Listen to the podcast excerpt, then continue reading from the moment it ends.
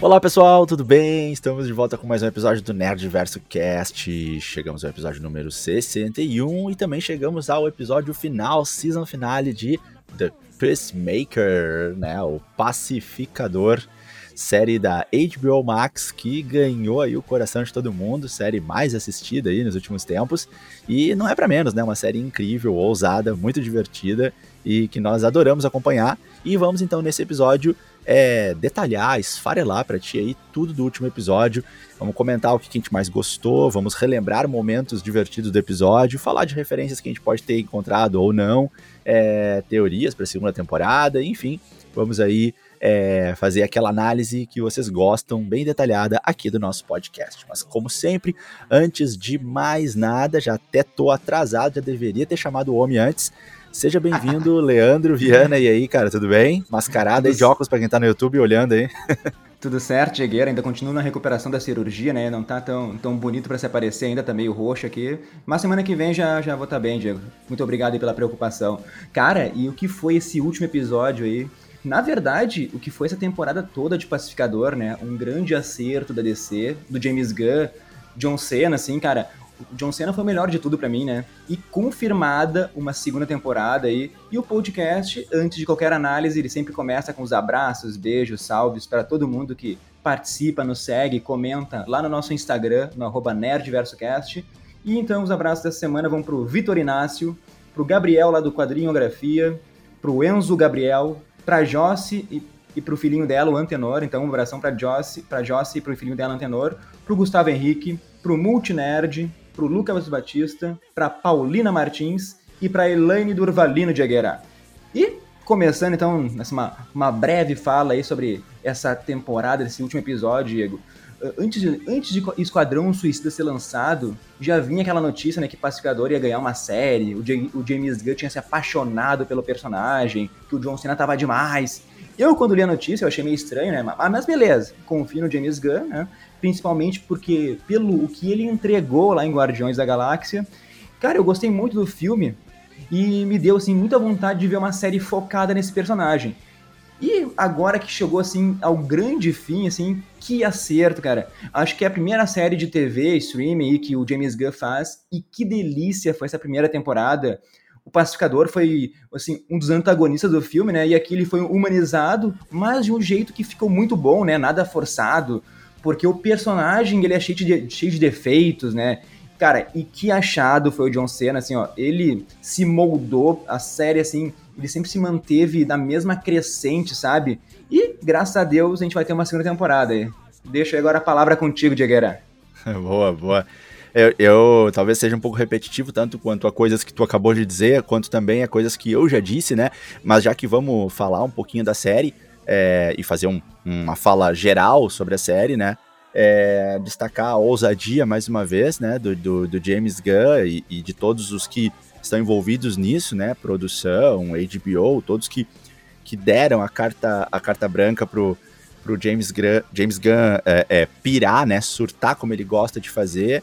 Ele fez com maestria uma coisa que ele já tinha nos mostrado que ele é muito uh, capacitado a fazer, tanto com Guardiões quanto com Esquadrão Suicida, que é buscar personagens pouco conhecidos e trazer eles de forma rápida para o nosso coração, fazer a gente se apaixonar por eles, né?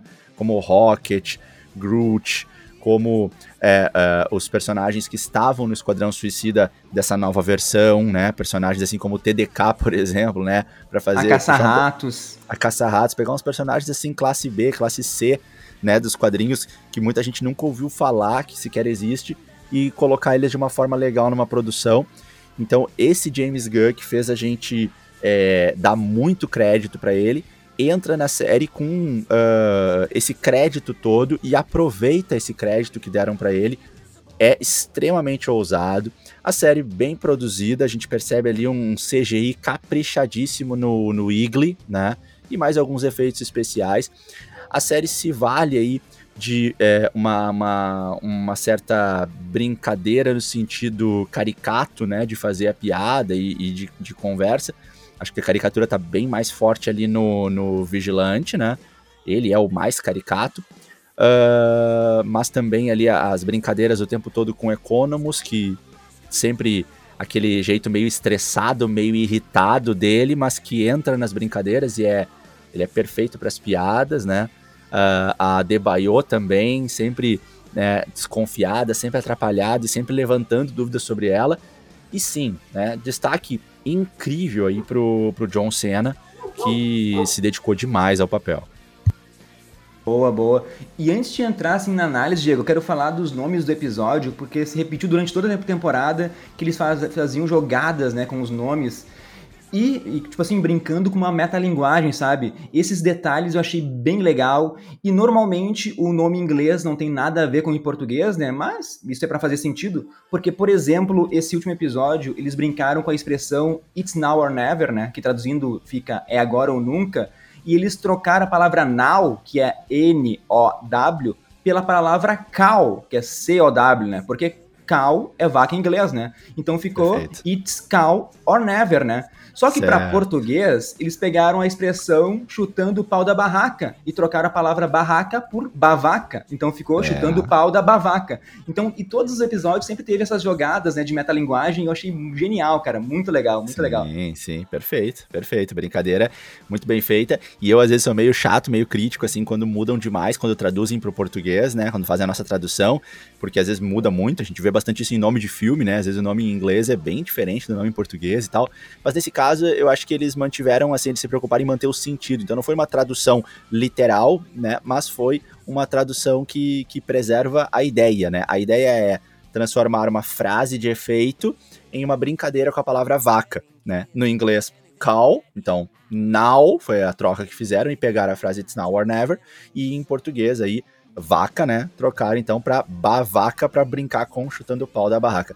Galera, teve que quebrar a cabeça o pessoal da tradução aí, mas acho que fizeram um trabalho bem interessante, sim, bem legal. Se é para traduzir, né? E não perder a ideia, o sentido, vamos dar essa, esse crédito aí para eles. Eu não vou criticar como eu sempre faço, porque acho que a ideia foi preservada.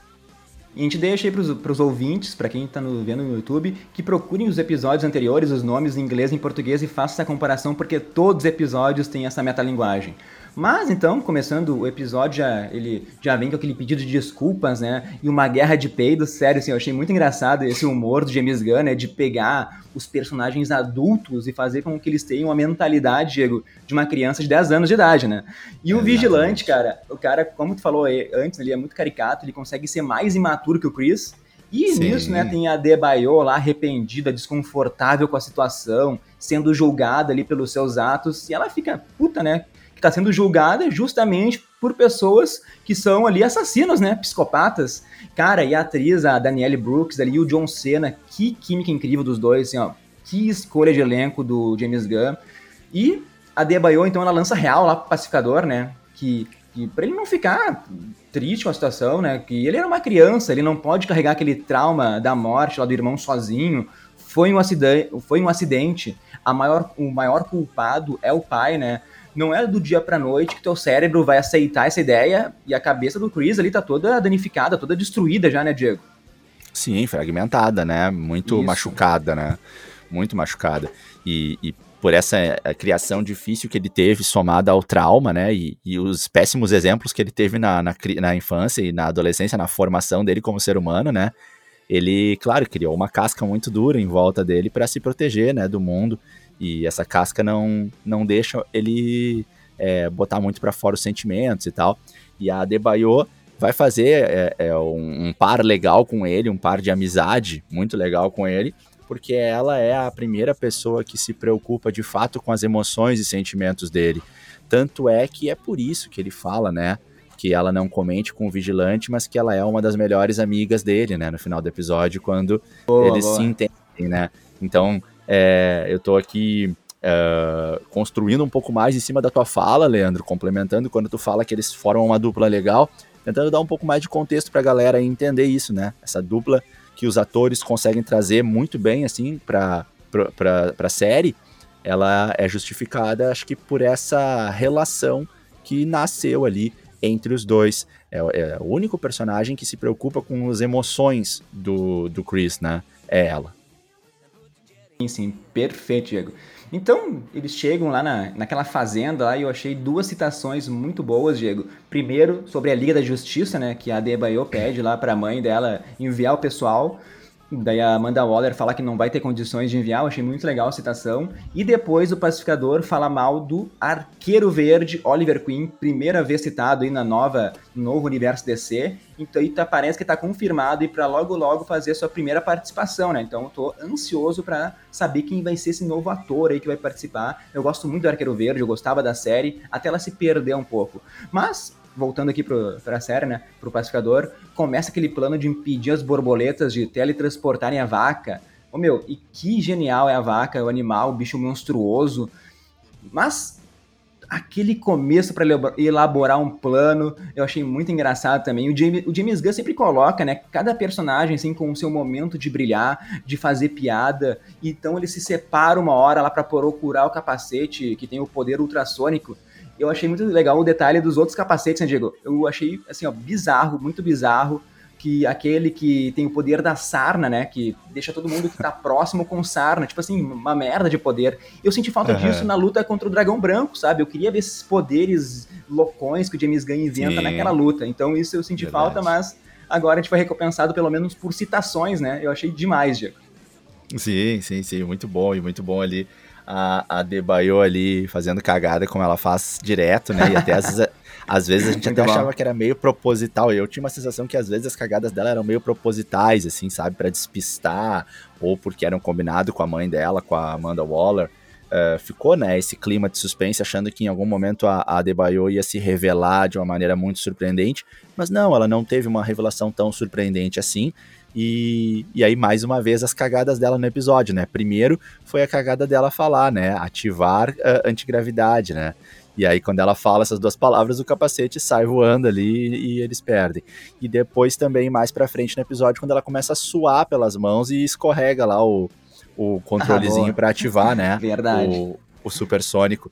Então, é, é, esses, essas rateadas dela, né? Agora, falando em rateada, né? Falando em, em cagada, em erro na cagada, para mim, a maior cagada de todas, com certeza, foi o tropeço extremamente violento do Economus, né, cara? Nossa, ali ah, foi ali foi mais uma vez aquela piada escrachada, aquela coisa exagerada, né, que o James Gunn faz muito com a gente nessa, nessa série, porque como que a pessoa vai tropeçar, assim, num, numa embalada de corrida e vai ter uma fratura exposta, né, ali, né? Enfim, muito bom. aquilo foi muito louco, né, cara? Não, Mas, enfim, Economus... é, é, a piada, é a piada da Sim. série, né? Mas foi o melhor episódio de Economus, daqui a pouco a gente fala sobre ele, Diego. Mas voltando, para não perder o fio da meada aqui, a gente uhum. acertou mais uma teoria, né? A gente falou no podcast passado que o ator, o Robert Patrick, que faz o pai do pacificador, ele voltaria como fantasma, como uma alucinação ali na cabeça do Chris. E, cara, é um momento que, sombrio ali que mistura humor, tragédia. Funciona muito bem, assim, porque isso vai deixar o pacificador mais perturbado do que ele é então, o pai dele vai voltar nessa segunda temporada na cabeça ali. Eu nem imagino o que o James Gunn vai brincar com isso, né? Mas, embora seja engraçado, também é totalmente pesado, pensando em todo o trauma que o Chris teve, né, Diego? Com certeza, com certeza. Mas é, é isso aí. A gente avisou que provavelmente ele ia voltar. É, teoria nossa, mas também uma, um desejo nosso, né? A gente queria muito ver ele continuando na série. E, e, realmente espetacular, assim. Até vou te dizer que na hora que ele aparece e eles se encontram na floresta, eu não achei assim tão brilhante. Não achei ruim, achei ótimo, como sempre, mas não achei tão brilhante. Agora, no final do episódio, quando ele senta do lado dele, na frente da casa, aquela cena, ele tá, assim, mais uma vez, incrível, se superando, né? O, o, o, pai dele, assim, aquela cara de psicopata, aquela cara de, de doidão, de maníaco, né, velho? Aquele cabelo, Sim. assim, e aquela risada, assim, né, bem diabólica, assim, tipo aquela vez que eles riram junto comendo na mesa quando ele foi visitar o pai dele pela primeira vez, né? Cara, que situação, meu. Que, e, e assim, que situação não, que interpretação, né? O cara é, é, é demais e eu fico aliviado de ver que ainda teremos acredito, né, participações dele aí, porque é um personagem que realmente, nossa, não é a, a atuação, né, do, do ator, assim, incrível, incrível. Adorei. Sim, sim. E é muito legal também te ver é, essa situação dele conversando ali com.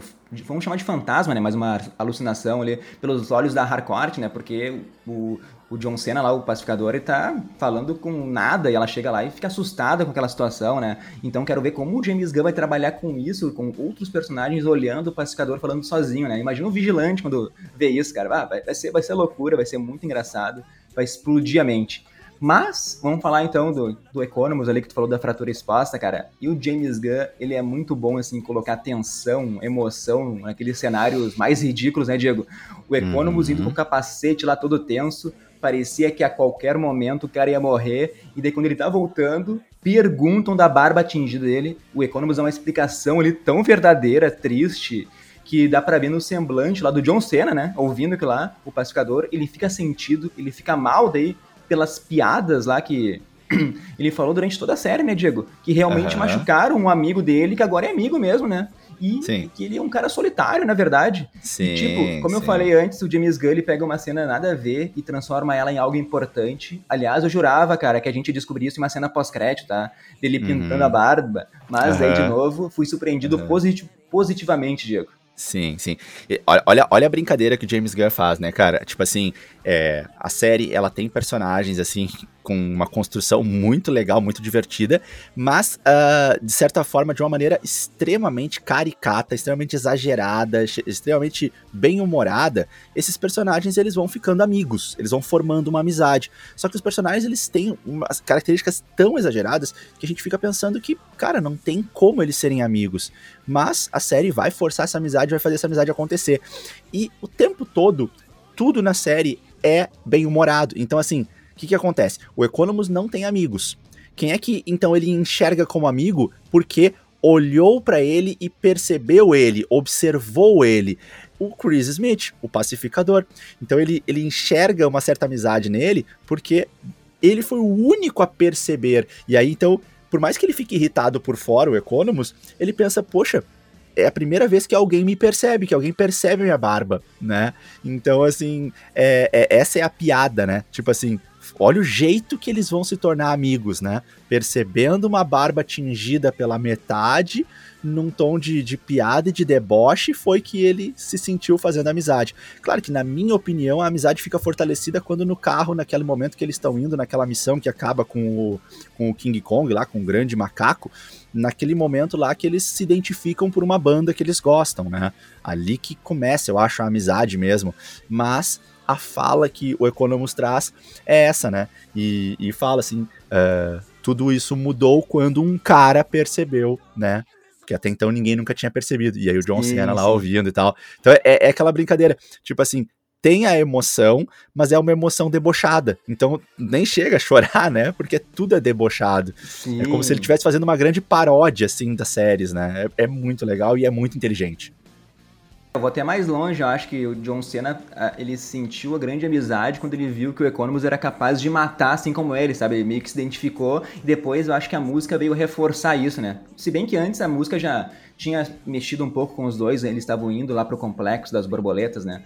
Mas, então falando dessa luta, Diego, daí quando eles descobrem a verdade do Economus, daí pá, o Economus tá correndo, parece aquela horda de zumbis indo na direção dele. Meu, eu jurava que ele ia morrer naquela hora. E daí, quando tá o pacificador, o vigilante e a hardcore indo, começa aquela música de abertura. Cara, que sensacional, né? E daí a Adebayo já tinha acionado lá aquele capacete e já começa a explodir, explodir tudo. E daí o pessoal vai abrindo o caminho entre as borboletas. Aí tem muito sangue, tiro, tem espadada. Aliás, meu, eu gostei muito do pacificador de escudo. Tu acha que é uma, uma brincadeira com o Capitão América, Diego? Pra ah, mostrar que ele é certeza. é ele é, ele é o, totalmente o oposto do, do, do, do Steve Rogers, Diego. Claro, com certeza. Com certeza. a, é, ali tem uma. Eu não vou dizer que é uma referência, ali tem uma provocação ali, sim, né? Sim, sim. Muito cara... bom. E, e, cara, assim, ó, como, mais uma vez, na minha opinião, tudo é deboche nessa série, né, cara? Tipo assim, o deboche foi o seguinte: as borboletas, elas tornam o hospedeiro delas mais forte, tá? Isso, isso foi abordado na série, isso foi mostrado. Os hospedeiros estavam ali eram policiais armados e eram muitos. Ou seja, não era para ter chance pros nossos heróis, sabe? Cara, era para dar um tiroteio e apeneirar os nossos heróis, eles iam morrer em segundos. Mas, como tudo é deboche, né? Eles conseguiram levar a melhor e até mesmo a Adebayo sem treinamento lá toda atrapalhada, matou vários deles lá, ou pelo menos derrubou eles. Então também tem uma carga de deboche aí, né? Deboche daquelas cenas. Como a gente viu, por exemplo, agora há pouco em, em Gavião, né? Na série do, do, do, Gavião, né? Em que, as, em que a, a, gangue lá, por exemplo, do Agasalho Vermelho, que tinha um monte de gente lá e os caras com arma e não atiravam. E aí só o Gavião, só a Kate conseguiam lidar com eles esse tipo de, de coisa que, que me parece que o James Gunn tá debochando na sua série, né? E como a série, desde o início, ela disse assim, ó, sou uma série debochada, ela tem licença para fazer o que ela quiser e a gente não vai criticar, porque tá muito bom, entendeu? É diferente de algo que se propõe a ser emocionante ou realista ou tocante, e aí, claro que esses defeitos vão ser criticados, observados e vão causar desconforto. Cara, concordo contigo, e porque em Gavião Arqueiro essa cena, me, essa cena me incomodou, Diego. Mas aqui em Pacificador foi tudo brutal, foi engraçado, foi muito bem filmado, cara. O jogo de câmeras lá que passava do vigilante decepando as pessoas com a espada ia pra, deba pra hardcore, e daí o, o Chris tocava o escudo para cima, atirava no escudo, e o escudo ia na cabeça de uma borboleta, cara. Achei muito bem, assim, essas jogadas que eles estavam entre, como, como equipe mesmo, né? E também, sim. tipo assim, o Vigilante e a Harcourt também tomaram uma ruim, né, meu? Os caras ficam sim, muito feridos. Sim. Sim, Como tu falou, a Debaio depois brilha, e no final, cara, só pra fechar que tu pode falar, eu achei meu, uhum. demais ela usando o capacete de torpedo humano pela primeira vez, que ela vai Muito direto na bom. parede. O meu, o James Gunn é, é genial, cara. Genial, foi bom demais, cara. Ela ali ativando o torpedo e mais uma vez ele debochando de cenas emocionantes. Por quê? Porque ela fala assim, né? E, tipo, eu não sei quais são as palavras, mas ela fala: Eu nasci para isso. Tipo, ela quer dizer assim: Eu vou me sacrificar, eu vou me matar por você, tá ligado? Tipo assim, eu vou te salvar. Ela, é, ela manda uma frase de efeito como se, que nem a gente vê nos filmes, né? Ela vai se matar para vencer o mal. E aí, nenhuma coisa nem outra, né, cara? Ela só faz um momento patético ali em que ela vai de cabeça na parede lá, dá o, dá o, o ataque do Mr. Bison do, do do, Street Fighter lá, né? dá o, o, rodopio energético lá e, e dá ali uma cabeçada na parede, né, cara? O que eu ia falar de outra cena debochada pra caramba é quando exatamente o vigilante leva uma facada nas costas, né? E aí ele pega a faca e aí ele cai com muita ah. dor, mas antes de cair, ele atira a faca para trás com total Meu, displicência.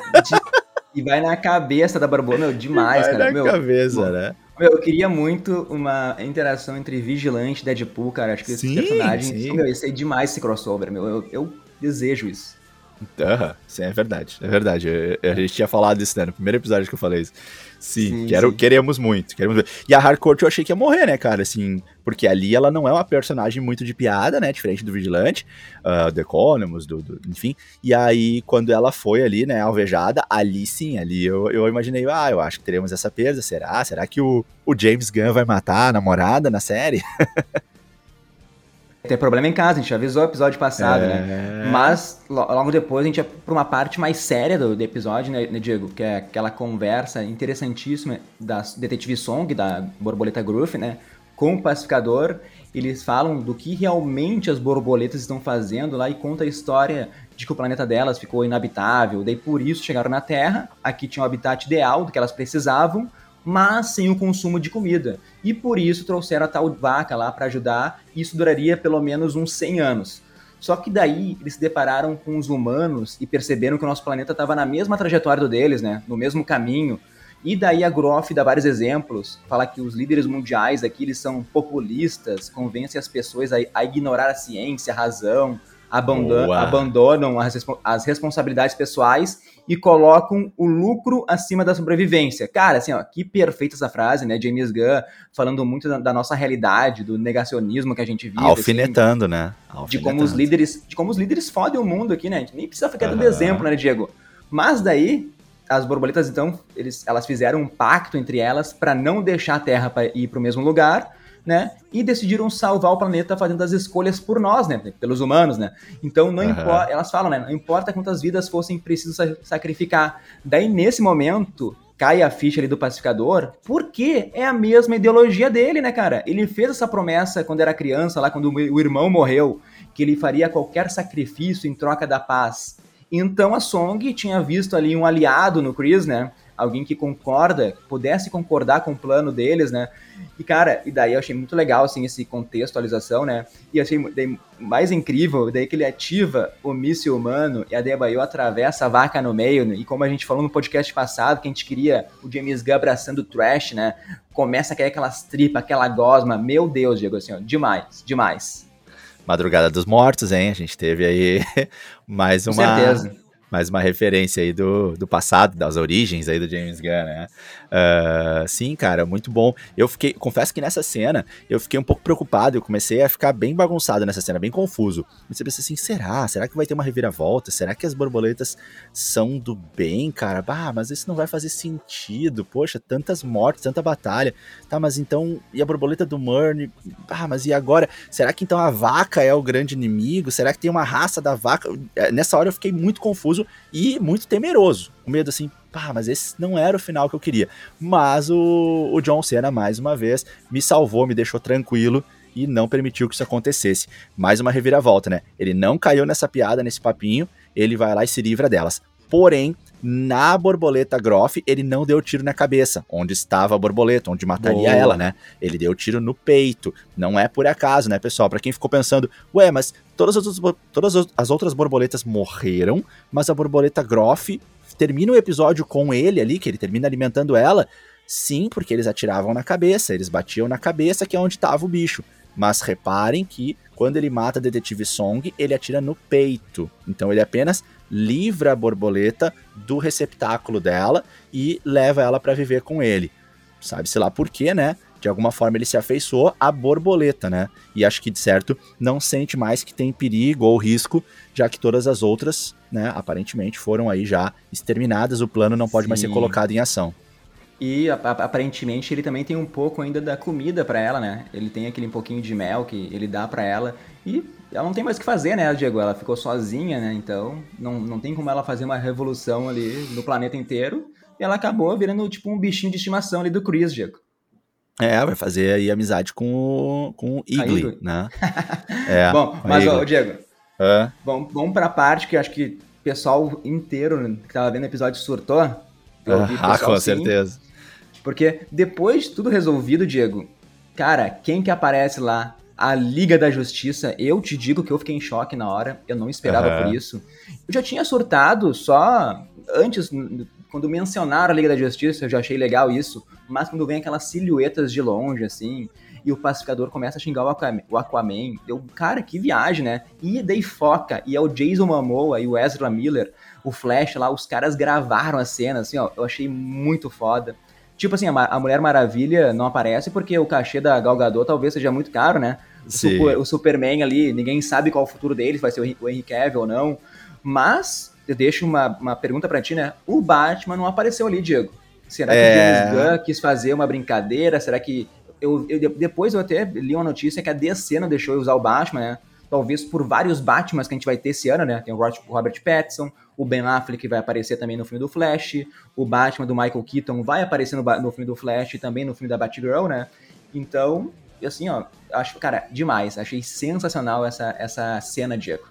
Boa, boa, verdade. Acho que faz bastante sentido isso que tu falou, né? É, por que, que o Batman apareceu? acho que essa é uma resposta bem, bem coerente, né? O Batman apareceu porque não seria o Batman ao questionamento, e sim qual Batman, né? Então, se nós estamos aí com uma um, uma, um conflito aí de Batmans, né? Um, um overload, aí um spam, um, um flood, um, enfim, muitos Batmans juntos. Não deu para aparecer um só. Primeiro vamos resolver essa crise de Batmans aí para depois talvez aparecer com eles. Mas achei genial. Eu te confesso que no início do episódio, quando eles fizeram a piadinha com a, com a Liga da Justiça, né? Quando a, a Debaio pediu, a Amanda Waller negou, e aí tem a piada com o Arrow, e depois fala de novo, depois tem mais piada com o Aquaman, voltando naquele papo de que o Aquaman comia peixes, né? E aqui comia fica duplo sentido, né? Comia de que jeito. Mas, uh, né? Que é claro que a piada é no sentido sexual, né? E, e assim, é, o que o Vigilante falava com muita certeza e, e daquele jeito dele, né? Muito infantil e muito loucão, e o Economist duvidando e tal. Então a, a eu, eu, pensei assim, cara, tá rolando piada demais. Eu fiquei pensando, será que não vai ter uma aparição no final do episódio? Então quando teve a cena do ônibus, logo após a Debaio pedir pra mãe dela ajuda e depois, quando teve o reforço da piada lá, eu pensei, puxa, eles estão a todos os episódios falando, mas eu acho que nesse quando vê aparece, até pelo sucesso que a série tá fazendo. Talvez no primeiro episódio isso fosse loucura, mas foi se tornando real ao longo dos últimos dias, com a série se tornando a mais assistida, com a renovação da série, com a consagração do James Gunn. Então, isso explica, isso justifica melhor como que essa essa aparição quase que inacreditável, extremamente surpreendente, como que ela se tornou real. Eu acredito que é mérito do sucesso da série e do James Gunn. Então eu, eu tava pensando, mas com muita dúvida, sabe? Quando tu pensa assim, ó, será? Não. Será? Não. E aí aconteceu no final. Foi muito legal, presentaço pros fãs da DC. E, cara, vou falar um negócio aqui que vai te deixar feliz, Leandro. Pela primeira ah. vez na minha história, aí tu sabe, tu sabe que eu não tenho muitas expectativas com a DC, tu sabe que o meu negócio é Marvel, sou Marvete assumido. Mas, cara, esse último episódio me deixou com esperanças. Eu acho que agora talvez a DC consiga fazer frente para Marvel. E digo mais, se a DC conseguir emplacar uma sequência legal de boas produções, eu acho que vai, vai se tornar talvez maior do que a Marvel em te, uh, assim no momento, atualmente, sabe? Porque a Marvel ela é muito boa, todo mundo adora, ama, mas a gente não consegue ficar apaixonado durante 40, 50 anos, né, Leandro? Uma hora a paixão diminui, vira só amor, vira só parceria, amizade, né? A, pa a, paixão é no início. A paixão é no início, né, cara? Então, assim, a gente já gosta da Marvel, mas não tem mais aquela surpresa, aquele encanto que tinha lá no início, né, cara? E aí, se a DC vem com força, vem com vontade e faz a gente relembrar os heróis que a gente era apaixonado quando era criança, na, no, no gibi, na HQ, na, nos desenhos, né, da, da TV, Batman, Super-Homem, esses que foram da nossa infância mesmo, se fizer um negócio bem feito, cara, é capaz de, por moda, por paixão, conseguir superar a Marvel. E eu tô sentindo, tô com uma sensação boa aí, cara. Acho que o James Gunn foi pivô aí de uma verdadeira revolução. Começo a, a torcer muito pelo filme do Batman do, do Robert Pattinson, que possa entregar é, algo na qualidade do trailer, porque o trailer de Batman eu acho espetacular mas já gostei do trailer de Liga da Justiça e não gostei do filme. Mas, e o filme do Batman, né, foi o segundo filme de heróis a ganhar um selo especial lá de filmes que extrapolam a, uma obra-prima, né? Outro filme foi Joker, né? Que acabou ainda levando o Oscar de melhor ator pro Joaquim Fênix. Então agora eu tô com mais expectativa pro Batman.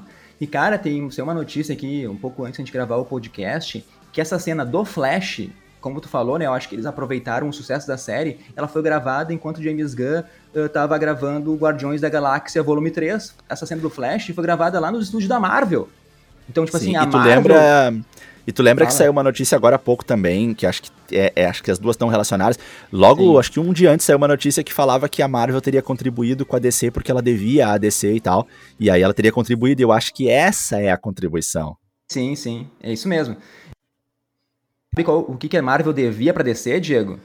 Porque enquanto o James Gunn gravava Pacificador, a DC gravou o, o Murney lá, o ator que faz o Murney, o teste dele, a DC gravou para enviar para Marvel para fazer Guardiões da Galáxia. Então, tipo assim, a Marvel devia DC, então os dois estúdios se ajudaram, né? O Murney foi parar em Guardiões da Galáxia por causa do teste que ele gravou enquanto gravava a série do Pacificador, e lá na Marvel, enquanto o James Gunn gravava Guardiões da Galáxia Volume 3, o, Ezra Miller foi lá e gravou a sua participação para a série do Pacificador. Então é muito legal ver a, os dois estúdios colaborando um com o outro, né? Porque só tem a ganhar, né, Diego? Os fãs é... ganham com isso. Não, e, e, assim, ó, pra quem teoriza aí, pra galera que sempre acha que vai vir o Mephisto a qualquer momento, né? Uh, já começa a se iludir, já começa a sonhar, né? Será que a Marvel e a DC estão ficando amiguinhas? Será que vai rolar um mega ultra crossover em algum momento aí? né? A galera já se empolga, já se ilude. Eu não acredito nisso, mas. Eu tenho teoria. É que eu acho que, é que eu acho que elas têm muita lenha para queimar, né? Eu acho que isso aí só vai acontecer quando tiver caindo a bolinha para uma ou até mesmo para as duas. Aí, claro, porque isso aí é um, é um cartucho muito forte, né? Tu imagina lançar um filme que mistura esses heróis, é uma, é uma bomba muito forte e eu acho que nenhum nem outro tem necessidade de fazer isso agora. Acho que isso aí vai ficar guardado na gaveta aí para um momento mais importante. Cara, eu ia dizer exatamente isso. Por exemplo, Homem-Aranha na pandemia já é, já é uma das 10 maiores bilheterias da história mundial, tá ligado? Doutor Estranho, The Batman, tem tudo para fazer mais de um bilhão fácil, fácil. Quando os filmes de heróis começarem a não chegar mais perto de um bilhão, de começar a cair audiência, daí com certeza vamos fazer esse crossover, né, meu? É, é, isso vai de novo, daí imagina reunir o Super-Homem, Batman, Homem de Ferro, Capitão América, todo, todo, mundo junto de novo, com novos heróis, novo multiverso, cara, uma loucura. Mas, pra gente não ficar viajando aqui, vamos falar do final da série, Diego, vamos falar do total, assim, desse episódio da série, porque esse episódio para mim funciona muito bem, tanto como final, como um novo recomeço, sabe, Diego? Os personagens, eles chegaram aos seus finais de arcos, a Debaio agora, como tu falou antes, né, é a best friend forever lá do Chris, depois da Igli, né, da, dela dá uma coletiva de imprensa, expõe o projeto Butterfly lá, expõe a mãe, fala que é um programa do governo lá no qual os criminosos participam para reduzir a pena, de quebra, limpa a imagem do pacificador, né, a gente falou antes, né, tu falou, a Harcourt sobreviveu, muito medo, né, de que ela morresse, o James Gunn não quis levar problema para casa, e ela tem aquela conexão também com o pacificador, né? O Chris fica dias lá esperando ela se recuperar, até ela poder, ela tem aquele toque na mão sutil lá, muito legal essa conexão entre os personagens. E o Economus, ele, ele aceita um emprego lá na penitenciária Belly Reeve, né? Eu apostaria até, meu, que na próxima temporada o vilão pode sair de lá, tipo, ele faz alguma merda que liberte vários bandidos perigosos, isso seria um bom plot para reunir a equipe de novo, né? Uma teoria que surgiu agora. Quer falar alguma coisa, Diego? Adorei essa teoria aí, cara. Muito legal, ah, bom mesmo. Mano. Pode ser um vilão com boa persuasão, ou até mesmo com algum tipo de manipulação mental, alguma coisa assim, que consegue enrolar ele, né? Algo, algo assim. Uh, porque eu não sei, eu não acho que ele é muito de, de fazer cagada, assim, né? Tirando aquele tropeço dele, mas aí é uma questão de atividade física, né? Que não é muito forte Sim. dele. Ah, mas, ele, ele é botou o pai do Chris no, na cadeia, né? E a gente percebeu que foi uma cagadona dele mesmo. Não ah, tinha verdade. ninguém manipulando ele. Verdade. verdade. Cara, e falando do final ali, já te passo a palavra, então. Tem aquele final sinistro, eu achei, né? O Chris tá ali assombrado pelo fantasma do pai dele, fantasma entre aspas, né? Porque isso é a mente, como o Diego já falou, fragmentada ali por anos de tortura psicológica. Mas parece que o Chris tá em paz com ele mesmo agora. Cara, essa primeira temporada foi incrível, tem muito humor, violência, mas acima de tudo tem coração, cara. E eu ouso dizer que essa série foi melhor que Esquadrão Suicida e eu quero mais trabalho do James Gunn, eu quero que ele tenha mais liberdade nos próximos projetos. Vai saber onde essa mente insana vai levar a gente, né, Diego? Eu é deixo é verdade. Tu, deixa tu falar e depois eu vou dar minha nota, então. Tá, fechou todas então. Cara, a série ela foi coerente do início ao fim. Ela de cara ela diz aqui veio, né? A, a, a série diz assim: não estou aqui para agradar expectativas de ninguém, não estou aqui para fazer uma coisa perfeita nem tão pouco para fazer um roteiro sem defeitos, muito pelo contrário. A gente está aqui é para brincar com os personagens, para fazer muita piada, para deixar a censura de lado, mostrar sangue, falar palavrão, enfim, aliás, palavrão a série inteira, o tempo todo, né? Uh, e, e, mas uma série divertidíssima, eu adorei. E a série, como eu falei, ela foi coerente do início ao fim. Só que a coerência dela foi, foi estabelecida. As regras foram estabelecidas no início. As regras são essas. Então, não tem como tu criticar, como tu dizer, ah, mas nunca que o vigilante ia acertar aquela facada sem olhar. Não viaja. Não tem essa regra de perfeição, essa regra aí de, de realismo, de, de fazer sentido ou não. Não é por aí que nós estamos indo.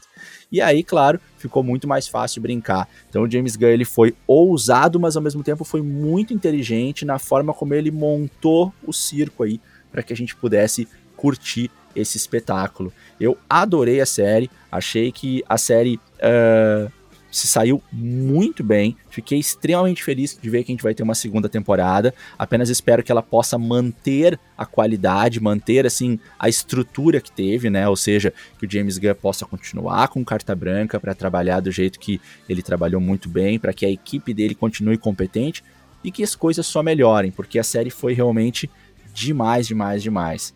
Tô curioso para saber tua nota aí, Leandro. E só uma, só antes da nota, saiu uma notícia um tempo atrás que o James Gunn ele ia fazer uma outra série com outro personagem do Esquadrão Suicida. Então, eu, eu imagino, será que pode ser o Sanguinário, a Caça-Rata 2, o, o, Bolinha, o passado do Bolinha? Eu, eu, eu viria qualquer série de qualquer um desses personagens, sabe, Diego? Seria incrível. Imagina uma série da Arlequina nas mãos do James Gunn. Ah, assim, ó, explode a mente. E minha nota pra série, Diego, pensando assim, cara, eu achei demais a série, eu daria uma nota 9,3, assim, ó, top dos tops, tá? 9,3 para Pacificador.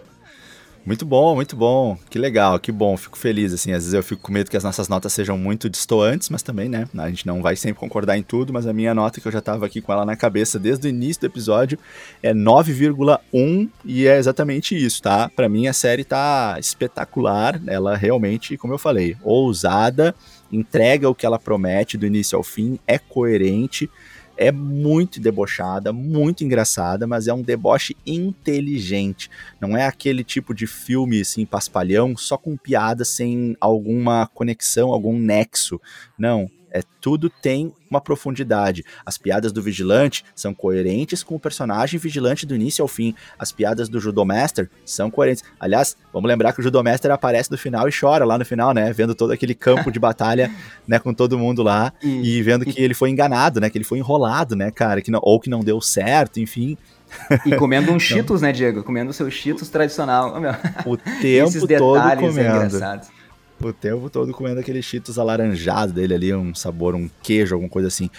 Cara, é, é isso. Série espetacular. Parabéns a todos os envolvidos. Nota 9,1 de Egueira. E aí, então, né, já fazendo automaticamente aqui, os professores de matemática não brincam em serviço, a média do Nerdverso, então, ficou 9,2 para a Perfeito. série. Perfeito. Então, a gente agradece todo mundo aí que acompanhou o Pacificador com a gente. A gente pegou da metade para o final, aqui a gente tentava no período de férias, mas foi sensacional acompanhar, uh, fazer as nossas análises aqui. Obrigado a todo mundo que interage com a gente. Sigam o Nerdverso lá no nosso YouTube, no Nerdverso Cast. Sirvam, sigam o Nerdverso no nosso Instagram, que é Nerdverso Cast. E o Diego aí, vou deixar então para ele de deixar os, as palavras finais. Tem patrocinador hoje, Diego, ou não? Vamos, vamos, vamos citar com certeza o nosso patrocinador aí, a Propulsa Matemática e Propulsa Cursos, que oferece cursos de preparação para vocês aí para o vestibular e para o Enem. Sigam lá nas redes sociais, lá no arroba professor Diegueira, ou então diretamente procurando por Propulsa Matemática no YouTube. Uh, e, Leandro, acho que é isso, tá tudo muito bem entregue. Nos despedimos dessa série maravilhosa e veremos aí o que que seguiremos aí nos próximos podcasts, mas esse ano é um ano que tem muita produção legal, muita coisa pra gente falar.